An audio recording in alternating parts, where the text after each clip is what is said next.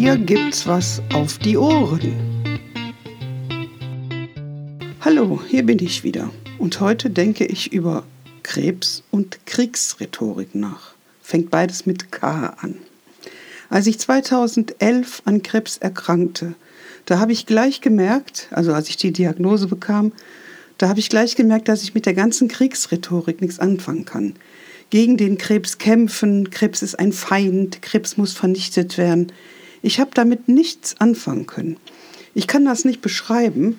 Also ich habe das jetzt bei anderen nicht abgelehnt oder so, sondern ich habe nur bei mir gemerkt, für mich ist das nichts. Ich habe Krebs auch nie als meinen Feind angesehen. Also der Tumor ist mein Feind, der muss bekämpft werden. Oder Krebs ist ein Arschloch oder sowas. Da konnte ich nie was mit anfangen. Bis heute nicht. Ich will nicht sagen, dass das verkehrt ist. Also, dass man so nicht fühlen darf oder so nicht denken darf. Das ist Quatsch. Ich denke, da jeder Mensch geht anders damit um. Mit, mit seinem Körper, wie er dazu steht, wie er zu der Krankheit steht, wie er die in sein Leben integrieren kann oder auch vielleicht gar nicht integrieren will wie er darüber nachdenkt oder vielleicht nicht darüber nachdenken will oder kann oder ich denke, jeder findet da seinen Weg und muss auch seinen Weg finden, damit klarzukommen. Und für mich war halt eben immer klar, der Krebs ist nicht mein Feind.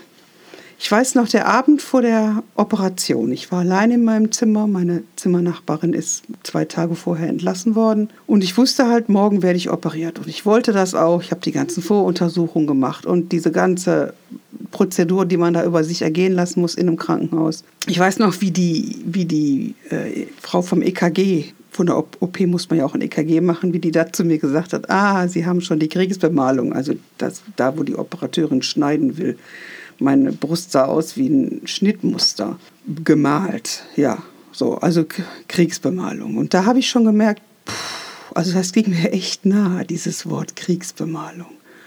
Und in der Nacht, als ich darüber nachdachte, morgen wird ja der Tumor entfernt, ich fand das also nur gut, ja, nur gut. Aber habe ich trotzdem sehr weinen müssen. Das war für mich so ein Abschied auch. Ich musste von etwas Abschied nehmen, was ja in mir war. Das ist ja in mir gewachsen. Das war ja ein Teil von mir. Ich kann das nicht beschreiben. Ich habe da oft mit meiner Psychoonkologin drüber gesprochen. Die hat das verstanden. Die kannte das.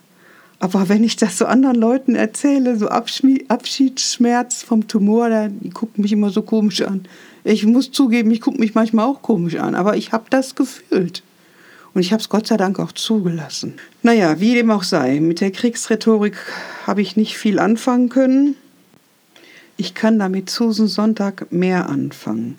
Die hat in ihrem Essay Krankheit als Metapher geschrieben, ein Satz wie er ist dem Krebs erlegen, äh, werde zum moralischen Urteil. Da hat sich jemand nicht richtig gewehrt. Also da, für mich ist Kriegsrhetorik einfach, für mich ist die einfach falsch. Die trifft auf mich nicht zu. Ich kann damit nichts anfangen. Gut, wie dem auch sei, ich wünsche euch, dass ihr Corona-frei bleibt und natürlich wünsche ich euch, dass ihr krebsfrei bleibt.